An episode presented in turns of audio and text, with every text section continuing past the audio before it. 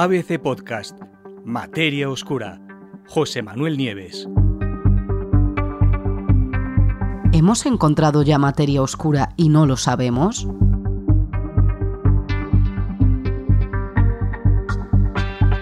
Hoy vamos a hablar de un tema que es el que da nombre a esta sección, materia oscura, a este podcast. Se llama así por la materia oscura. Y hoy vamos a estudiar la intrigante posibilidad de que ya hayamos encontrado materia oscura, pero que no nos hayamos dado cuenta. Es decir, que la materia oscura esté ahí, escondida en algún rincón de nuestros experimentos, esos que ya hemos hecho, pero que se nos haya pasado por alto.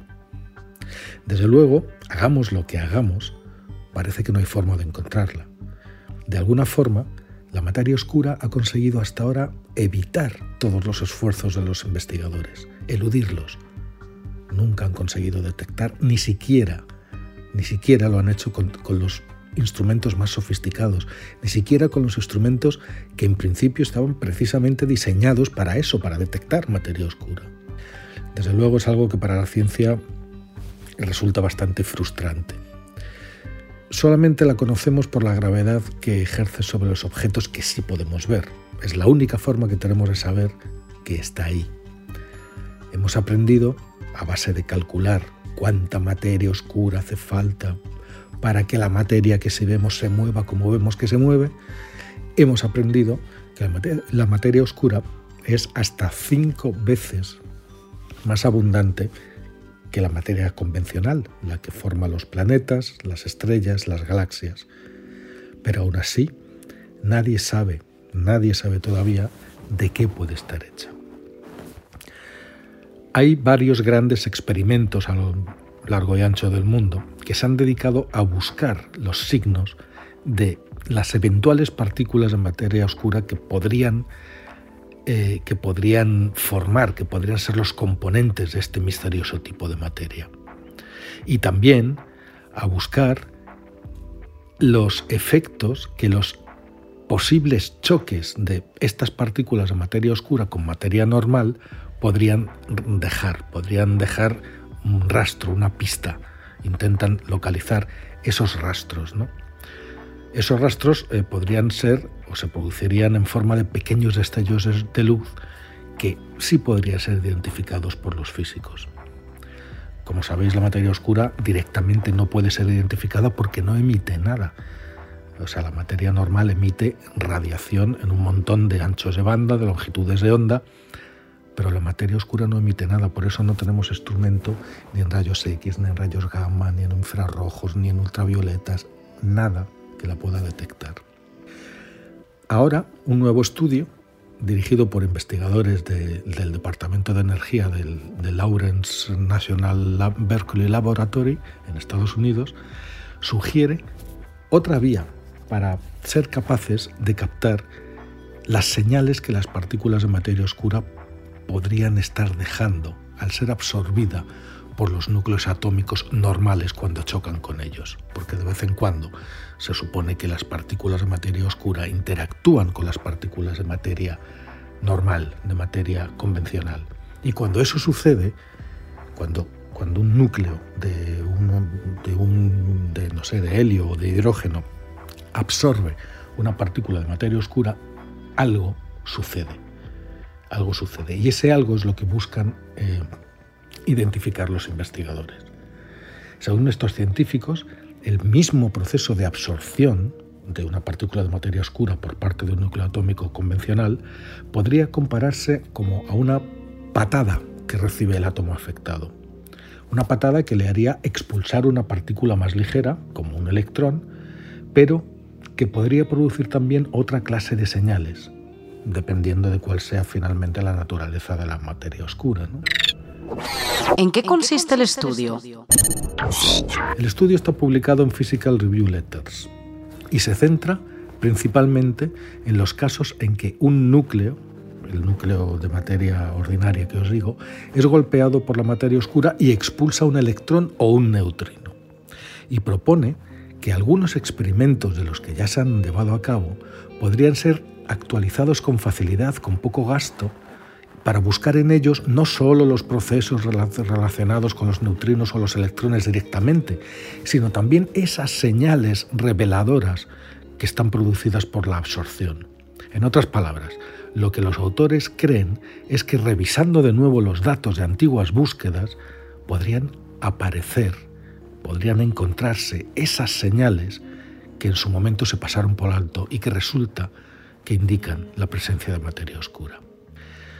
Se sabía en este campo lo que se piensa desde hace tiempo es que mm, hay unas partículas que son candidatas a, ser los componentes de la materia oscura que se llaman WIMPs, son partículas muy masivas que interactúan muy débilmente. Este modelo WIMP, por ejemplo, según los científicos, es muy fácil de incorporar al modelo estándar de la física, que es la gran teoría que recoge todas las partículas, todas las fuerzas conocidas. Lo malo es que en todo este tiempo no se ha encontrado ninguna partícula WIMP, es decir, es teórica, es hipotética, no se ha encontrado en laboratorio. Por lo tanto, los físicos están intentando buscar otros lugares en los que estas misteriosas partículas de materia oscura, si es que existen, podrían estar escondiéndose. Y también otras posibilidades de partículas como los llamados neutrinos estériles, que también podrían incorporarse fácilmente, por cierto, a la familia de partículas que se llama fermiones, que es la misma que incluye electrones, protones, neutrinos. En fin, bastaría con hacer unas pequeñas modificaciones al paradigma WIMP para acoplar un tipo de señal completamente diferente. Y se podría progresar mucho, mucho, piensan los científicos, con muy poco coste, solo cambiando un poco la forma en la que hemos estado pensando sobre la materia oscura. Entonces, ¿será más fácil buscar materia oscura a partir de ahora? Bueno, eso depende. En su trabajo, los investigadores lo que dicen es que este nuevo rango de señales no consideradas hasta ahora, en las que se ha enfocado, abren todo un, océano de posibilidades de partículas nuevas de materia oscura, como fermiones aún no descubiertos, con masas más ligeras que el rango, normal de las WIMP que tampoco se había pensado, como los neutrinos estériles, en fin, abre un rango enorme de nuevas posibilidades. Eh, además, hay una, el modelo tiene una ventaja, que para todos los distintos tipos de interacciones, es decir, de, de choques o de eso, de interacciones entre las partículas de materia oscura y los núcleos normales, es posible saber o predecir cuál sería el rango de energía de la partícula saliente y también la del núcleo que recibe esa patada que os decía antes, ese impacto. ¿no? Según los científicos, esas señales eh, de absorción resulta que podrían ser incluso más comunes que las de los detectores de materia oscura están diseñados para buscar. Sencillamente lo que pasa es que no los hemos encontrado porque nunca hemos mirado ahí. Todos los datos ya están ahí, es solo cuestión de mirarlos. Eso es lo que dicen los investigadores. Los autores del estudio citan una larga lista de experimentos de todo el mundo que podrían tener ya, sin saberlo, datos muy relevantes y que conducirían a la detección y a la localización por fin de materia oscura. El próximo paso, lo dicen en su estudio, sería trabajar directamente con los físicos de esos experimentos para analizar los datos existentes, reinterpretarlos a la luz de la idea que ellos han tenido y descubrir si los parámetros se pueden ajustar para buscar otro tipo de señales. Desde luego, parece que la comunidad de físicos, por las reacciones que está teniendo este artículo, la comunidad de físicos parece que está empezando a darse cuenta de estas posibilidades. Eh, una de las preguntas más importantes que hay en la física es precisamente qué es la materia oscura, cuál es su naturaleza. No sabemos de qué puede estar hecha, pero la respuesta podría estar a nuestro alcance y podría estarlo mucho antes de lo que pensamos.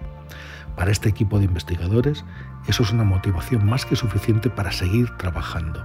Hay toda una nueva física ahí fuera, dicen. Es solo cuestión de ir a por ella. Podríamos tener ya la respuesta en nuestras manos y no habernos dado cuenta. Veremos si tienen o no razón. Solo el futuro nos lo dirá.